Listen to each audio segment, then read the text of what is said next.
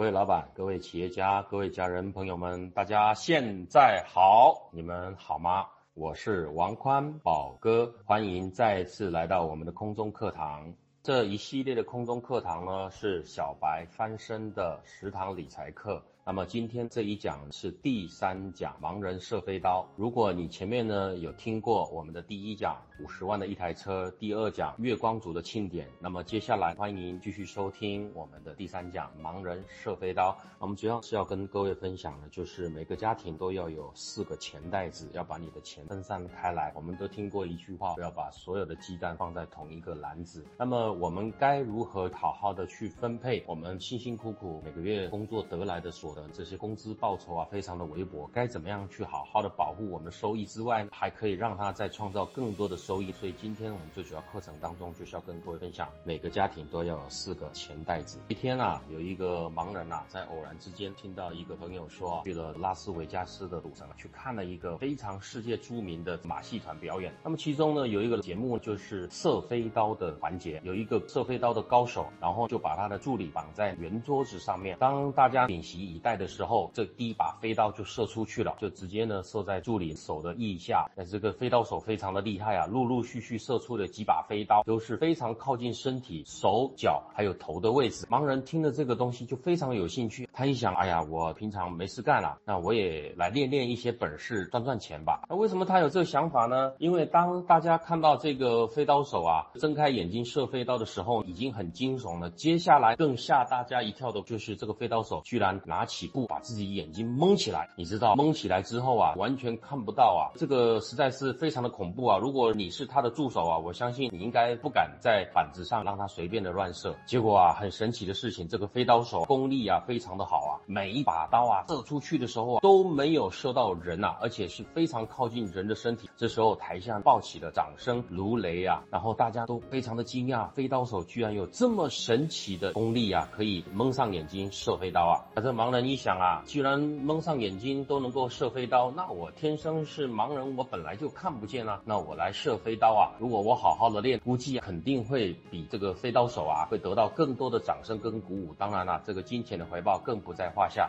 所以呢，他就下定决心啊，要练飞刀。那么他就在家里面找了一块吃饭的圆桌，他就把这个圆桌呢立在墙壁上面，然后从厨房啊找到各式各样的刀具啊，有水果刀啊、菜刀啊、有西瓜刀啊、有尖的、长的、圆的、扁的，各式各这样的。他想，我就就地取材吧，我就用呃现有的刀，我先来练习一下。当他有这个想法的时候，他直接付诸行动，把这个圆桌呢就立起来哦，然后找到厨房的刀具啊，就开始射飞刀了。那各位知道，他本来就是盲人啊，所以根本不用蒙眼啊，他就开始射飞刀。当他一刀一刀的射出去的时候，第一刀射出去了，忽然之间啊，哎，他没有听到飞刀啊击在餐桌上的声音啊，大概经过了三五秒钟的时间，感觉那飞刀呢。在远远的地方，呃，有一个人的惨叫声啊，但是呢，他当时也不知道是什么原因，因为他是盲人嘛，所以他也看不到，反正他也不管他了，反正就是个练习嘛。接着他就第二刀又把他射出去，咻。感觉呢，好像又没有射到那个标靶，然后几秒钟之后，又听到远远的地方有个惨叫声啊啊！就这样呢，他连续射了四五把刀出去之后呢，啊，他就蹑手蹑脚的啊往前去摸啊这个桌子啊，然后呢，准备把他的刀回收回来，再准备再射的时候呢，等他一摸上去，发现哎，奇怪啦，怎么一把刀都没有呢？我的菜刀呢？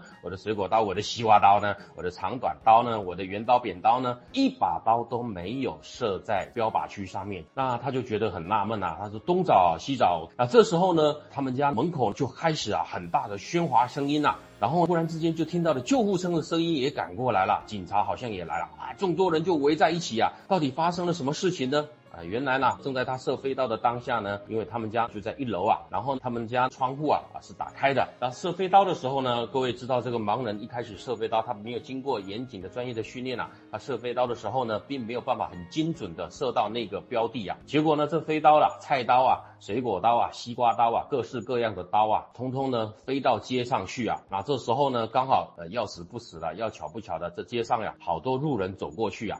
当他射出一把刀的时候，这不偏不倚的咻就射中了路人呐。菜刀也是啊，西瓜刀、水果刀，通通的都插在路人的身上啊。这些路人呢，莫名其妙以为遇到的恐怖攻击啊，都不知道发生什么事啊，当场啊，真的狼狈不堪啊。然后呢，一堆人就躺在血泊当中啊。当然呢，这是一个笑话，各位不要太当真了啊。这笑话告诉我们一件事情，其实啊，盲人射飞刀是相当相当危险的事。不要说盲人啊，明眼人射飞刀都很危险的。何况是盲人，特别是没有经过专业训练，然后没有适当的准备去射飞刀啊，是非常非常危险的举动。有一句歇后语啊，就是让各位来猜猜看，盲人射飞刀到底什么意思呢？这个答案呢很简单啊，这个答案呢叫做目的不明啊，因为他看不到啊，所以他射飞刀啊是目的不明。讲到这儿呢，宝哥呢就要跟各位呢勇敢的承认我过去所犯的错误啊，所做过的蠢事啊，那就跟盲人射飞刀一样，目的不明。那这蠢事是什么呢？就是我。我曾经有异想天开的想法，我除了上班之外，我能不能拥有其他的投资收益？所以只要有人来告诉我有投资项目，我就投钱。我没有很认真的去做功课，甚至没有去参与经营。那这就跟盲人射飞刀相同的情形吗？我呢，就是飞刀拿起来就乱射了。啊，目的不明啊，当然可想而知啊，结果都是失败收场。根据权威机构的调查发现，他们针对百分之九十的上班族啊，这些上班族呢当中呢，有百分之九十的人呢曾经想过要创业啊。你可以想，这个比例相当相当的高啊。大家都有创业的想法，那真正去实现去做的人有多少呢？只有百分之十八。那不做呢，永远是不会成功的。那百分之十八的人当中去做了之后呢，有相当高的比例啊，就是百分之七十六的人最终创业失败啊。所以我们得到一个结论。啊，其实创业并不是我们想象中的那么容易哦。归结起来，最终呢，创业失败的最主要呢有两个原因。那百分之五十六点二的人啊，大部分的人最后呢，他们创业为什么会失败呢？都是因为现金流断裂了，就是没钱了，再也支撑不下去了。哪怕呢这个明天再美好啊，但是死在今天的沙滩上啊，所以没有办法。另外呢，百分之四十四点五的人呢，创业失败的原因是因为放弃了。为什么会放弃呢？因为啊，事情没有想象。中的美好啊，是因为真正去创业之后发现赚不到钱，所以呢又回到了自己的老路子啊，再继续回去上班，所以就把公司啊啊创业的店啊等等啊把它停掉啊，所以创业失败大概归结起来就是两个原因。那这两个原因最后呢，我们还可以发现一个共同的症结，就是钱呐有问题了。可以来讲讲我的创业史啊，我的第一个创业项目呢是跟我的家里人啊，我的哥哥啊合伙开了一间餐厅啊，我的二哥是一个非常厉害的顶级厨师。师啊，把，他煮的菜非常的好吃。那么我们为了支持他，同时呢，也为了让我们呢能够有这个创业的机会啊。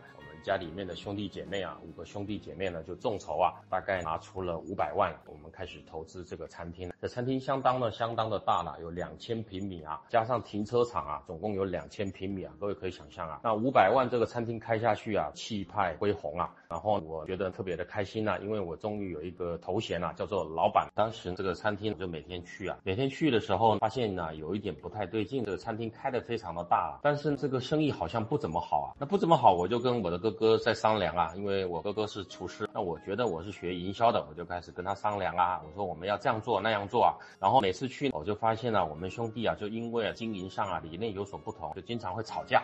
商量商量，讲一讲就吵架，讲一讲就吵架。最后我的哥哥就跟我说了一句话，我记得特别深刻啊。他说：“哎呀，你还是好好回去上班吧。你这个完全不懂餐厅的生意，完全不会煮菜的人呐，你不要在这边指手画脚啊！”我哥哥跟我讲了这句话，那我就很生气啊，我就负气啊，我从此再也不去那家餐厅了。结果接下来发生什么事？你们猜猜看。大概半年不到的时间，我们这家餐厅就宣告倒闭了。那为什么会倒闭呢？后来我归结起来有两个原因啊。第一个原因呢，在我呢，就是因为我只出钱了，没出力啊，我没有好好的认真的去学习这个餐厅的经营管理。第二个原因呢，就是我哥哥呢很会煮菜，但是很会煮菜不代表他很会经营餐厅。各位都知道这个良医不治医啊，很会煮菜的厨师他不一定具备经营管理的能力。经营管理好的人叫做老板啊，煮菜好的人叫做厨师啊，所以这是两个概念。但是当时我不明白，然后我们兄弟姐妹呢五百万啊就打水漂了，半年的时间就打水漂了，各位可想而知啊，多心痛啊！而且我这个钱啊，是我好不容易每天上班勤勤恳恳的赚到的钱啊，你知道这钱啊来之不易啊，存下来都很辛苦啦，这钱一夕之间就没有了。可是尽管这样，也没有打断我想要创业的梦想，因为我觉得每天去上班呢，终究不能出头啊，永远都是寄人篱下，不能成为富豪啊。所以我每天呢都在找创业的机会，都在找赚钱的方法啊。所以只要有人跟我说，我就投。接着我又遇到了几次的投资的项目，我分别呢在医院的美食街，我开了两次的餐厅；我在大学的食堂，我也开了一次的餐厅；我也开了饮料店，最后都是以失败告终啊。为什么会以失败告终呢？最后我归结起来还是两点：第一点，我没有亲自参与经营；第二点，最重要的原因会失败，是因为赚不到钱，或者是资金链断裂，所以我的投资项目就这样宣告终止了。那么这一来一回啊，我算了一笔账，总共折腾几次啊？大概有五六次的投资，我大概有折腾掉三百万人民币左右吧。各位可想而知啊，我虽然很会赚钱，但是我这钱都是公司的所得，我又赔了这么多，哪怕我再会赚钱，但是我这头不停的赔钱了。所以呢，各位可想而知哦，过的是多辛苦的日子，好不容易存了一笔钱，就去乱投资，投资之后又倒闭，然后呢就不停的陷入了一个这个负向的循环。我的钱啊，不但没有回来啊，而且我越欠越多啊。我虽然赚很多钱，可是我总觉得我这个钱呢老是不够用。最后我终于明白一个道理啊，线上不会掉馅饼啊。如果你不参与经验，你不去了解，你不去努力啊，你自己不参与的话，基本上呢做的任何项目都不太可能容易成功啊。我们讲投资要有三本啊，叫做本。人本事本钱，那我相信呢，有很多朋友跟我的想法一样，大家在上班的过程当中，然后眼睛呢老是看着外面的机会啊。那我现在要很认真、很严肃的提醒各位啊，我希望你们不要犯跟我一样的错误啊，不要再重复的做盲人射飞刀这么危险的动作啊。如果你要投资的话，你一定要本人亲自参与，然后你要有这方面的本事，最后呢，你要有足够的本钱。如果你没有符合这三个条件，就是本人本事、本钱全部到位的话，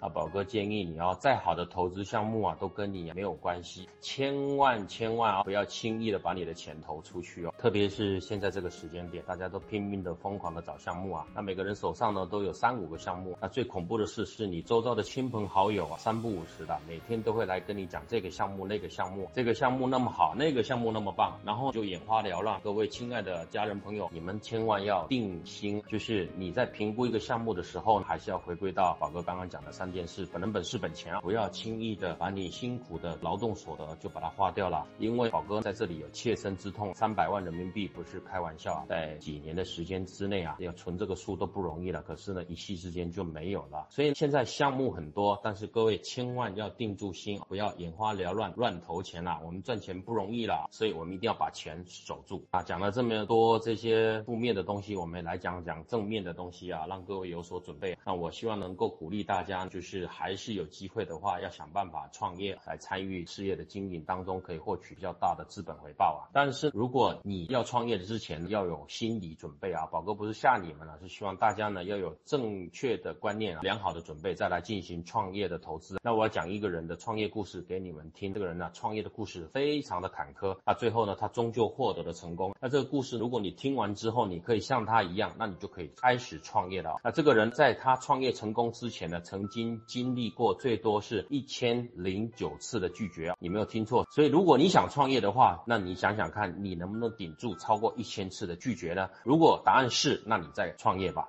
宝哥要跟各位介绍一个人啊，这个人呢叫做哈兰桑德斯，就是大家知道的肯德基这家炸鸡连锁专卖店的创始人啊。那么这个人呢，生命非常的坎坷，他是一八九零年九月九号出生在美国的印第安纳州。他从五岁开始，他的爸爸就因病死掉，死掉之后没留下任何的财产，家里过得非常的凄惨啊，非常的辛苦啊。你看，从他五岁到八十八岁，终于才获得成功啊，这中间经历了多少坎？坎坷的路，我们花一些时间来看一下。到他十二岁的时候，母亲就改嫁，改嫁之后，这继父呢就天天揍他，只要他妈妈不在，这继父天天揍他，然后他就开始离家出走。十四岁开始离家出走啊，变成流浪的生活。十六岁呢，他就谎报年龄呢去参军了啊。参军的过程当中，坐船太晕了，所以就提早呢被遣送回来了。所以当兵也不顺利啊，你看种种的不顺利，从五岁啊失去爸爸，一直到十六岁都非常的坎坷。这个人一直都在漂泊当中，到十八岁。好不容易娶个老婆，谁知道啊，老婆在一夕之间忽然之间把他所有的家产啊全部变卖，把这钱卷款潜逃啊，逃到娘家。你说这样的人可怜不可怜啊？等到二十岁的时候，他就开始了上班啊，当电工啊，开渡轮啊，啊，甚至去铁路工作啊，反正总是各式各样的这个苦力活都干了。但是这个工作都一直不是很顺利啊，一直到三十岁的时候，他就开始去保险公司上班。那卖保险开始的时候是卖的不错的，可是经过一段时间之后，发现啊，奖金怎么跟当时上司老板说的不一样啊？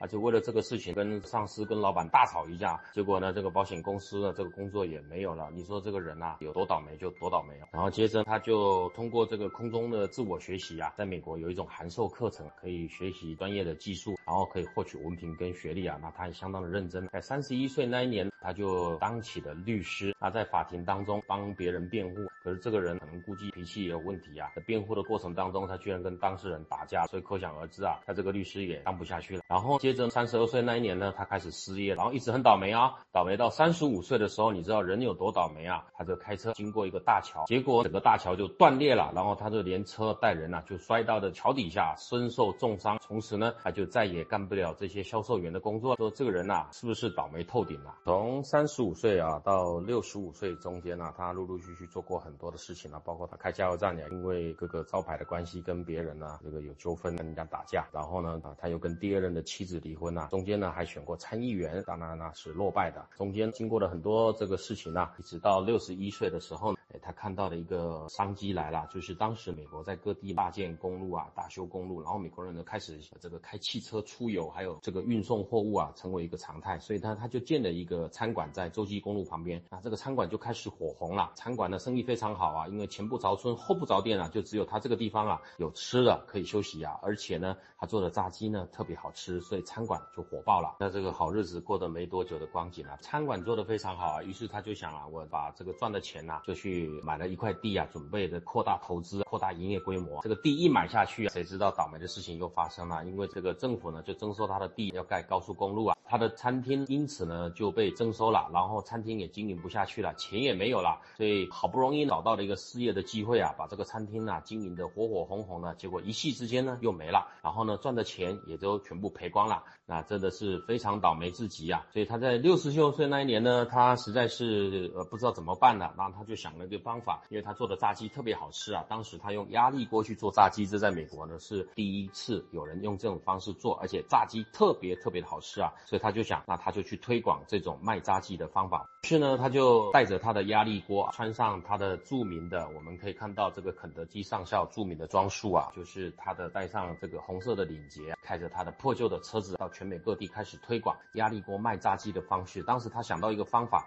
啊，只要卖出一只鸡呢，就给他这个五美分呐，五美分就是三点五块钱人民币啊。他到处找合伙人啊，告诉他们，哎，我可以教你们怎么样炸鸡啊，炸的又快又好吃啊。你只要卖出一只鸡啊，你就分我这个三点五块钱人民币啊。当时人们都当他是疯子、神经病啊，怎么有这种人啊？然后他经过一家店、两家店、一个餐馆、两个餐馆啊，经过一千零九次的拒绝哦，各位可以想象，一千零九次拒绝这是什么概念啊？直到一千零十次的时候呢，终于有一家餐厅接受了他这个想法跟建议哦。那么这个呢，就是在盐湖城啊，第一家肯德基的餐厅就开始开启了特许加盟的生意的模式哦。从此这个肯德基上校就开始呢名闻遐迩啊，生意越做越大，一下子呢就开始几百家、两百家的加盟店。就要加盟他，所以呢，他就钱就越赚越多，越赚越多哦。这时候，肯德基已经在全美国掀起了知名度啊。所以各位讲到这儿呢，我们回头想想自己。如果今天我们是这个肯德基的创办人哈兰桑德斯上校，那么你能够经历过几次创业的失败跟打击？你能不能够扛得住一千零九次的拒绝？你能不能顶得住创业一再的失败，然后命运一再的捉弄你呢？那这个人呢，是确实是一个奇葩哦，值得我们尊敬啊！宝哥相信大概没有几个人呐，能够像肯德基上校这么有耐性、有韧性，然后一而再、再而三的屡败屡战啊！我相信我们很多人呐，都是。进不了一次两次的失败。那宝哥也是经过数十次的失败啊，我的屡屡呢，每一次的投资都是失败的啊。但是我不害怕失败啊，我每次呢失败之后呢，我都总结分析跟检讨，我是屡败屡战啊，不是屡战屡败呀。所以呢，我得到一个经验，就是我们如果要投资创业的话呢，一定要有三本嘛。刚刚我们谈到本人本事本钱之外，我们还要有运气呀。你看这个肯德基上校啊，他的运气真的很不好。再来还要再加上坚持，经过一千零九次的拒绝啊，这个我相信啊，宝哥呢可能也做不了这样的事情啊。那如果我们没有办法做到这样的事情，那我们的钱该怎么样去安排跟配置会比较好呢？我要跟各位介绍一个比较有名的一个资产配置的方式，这个叫做标准普尔四三二一的这个资产配置方式哦。那什么意思叫四三二一的资产配置呢？举例来说，你有一百块的话，那么百分之四十要做什么？百分之三十做什么？百分之二十做什么？百分之十做什么？那么加起来就是四三二一，总数是一百。今天最大的学习收获呢，除了刚刚呢，就是第一个不要乱投资之外，接下来就是宝哥要跟各位分享一个重要的财商观念：标准普尔四三二一。财富配置蓝图。那如果你手上呢有一百块钱，那你应该怎么样去安置这一百块呢？那么百分之四十的钱啊，就是你应该去做在保本的资产配置啊。什么叫保本呢？就是将来啊，我们总有一天会老啊，那我们要留下来能够养老过日子。那百分之四十的钱当中，我们就要去投资一些安全的部位啊，就像银行的定存或者债券，它有稳定的收益跟回报，可是它同时呢不会有太大的风险，把你的钱全部吃光光。那么你的投资配置当中，一百块钱有百分之四十应该来做的就是保本的钱，那百分之三十拿来做什么呢？百分之三十拿来做一些积极的投资啊，就是让钱能够生钱的这些投资的项目，比如说我们去投资一些基金，投资一些股票啊，那么这百分之三十呢，钱呢能够生出更多的钱，让将来为我们所用啊。再来百分之二十，我们拿来做保命的钱，就是我们来买一些保险，然后医疗保险、社会保险，然后预防意外，如果早来的时候，那一天来临。的时候，我们有抗击这些意外的能力哦，所以这百分之二十，我们就拿来做保险，包括汽车的保险啊、房屋的保险啊、人身的保险等等啊。你要有储粮过冬的概念啊！当我们有意外的时候，我们如何能去面对这些意外呢？那人呢最大的问题风险就是可能呢在某一天我们当中遇到意外或生病，那我们必须进到医疗机构，那花销相当可观。那这时候我们就要拿一笔钱出来开始买保险。那么剩下的百分之十，我们可以做什么呢？百分之十就作为日常的要花的花销，啊吃喝拉撒睡全部在这百分之十。如果遵照这个四三二一的法则的话，那么你去做资产的配置的相对。来说是很安全的，不只是安全，同时我们这当中有积极的，也有保守的配置啊。积极的配置就是拿出我们百分之三十的钱啊，用钱再去赚钱，投资股票啊，投资项目啊，投资实体店啊。如果你真的想要投资的话，你就拿这笔钱出来投资。那如果这笔钱我们说一句这个倒霉的话，这个钱呢赔光了，那无所谓，因为你至少少呢只赔了百分之三十，你还有百分之七十啊。而这百分之七十的钱当中是怎么组成的？还有百分之四十是保本的钱，就是你将来呢怎么样日子都能够过下去。还有百分之二十是医疗保险，然后呢百分之十是生活所需。所以如果你能够按照标准普尔的四三二一的资产配置方式来做好资产配置的话，那我相信各位上班族、小资族也好啊，那么钱呢慢慢会变多，而且我们有机会赚到更多钱，还可以抵抗风险。那么这以上就是宝哥今天想跟各位分享的一个财商的内容，就是盲人设备刀让我们的钱不要漫无目的的、毫无目的的乱堆，然后乱投资当中损失掉。然后如果要做好创业，想要创业的话，要做好创业的准备，要有本人本事本钱的到位，然后最后能够坚持，坚持到最后才能够胜利。然后创业失败的原因当中很多呢，都是因为钱的问题啊，可能是现金流断裂或者没有预期中的赚钱啊，最后都失败了。所以如果你想创业，那你就要先把钱准备好。最后呢，你的钱该怎么配置呢？那参考标准普尔的四三二一配置法则，百分之四十保本，那么百分之三十呢用来做积极的这个投资，百分之二十呢来做保险这个保命的钱，那百分之十呢就是生活的钱。那么这样子你的钱既能够安全，又可以有效的投资跟分配。以上呢就是我们今天的课程内容，非常谢谢各位的聆听。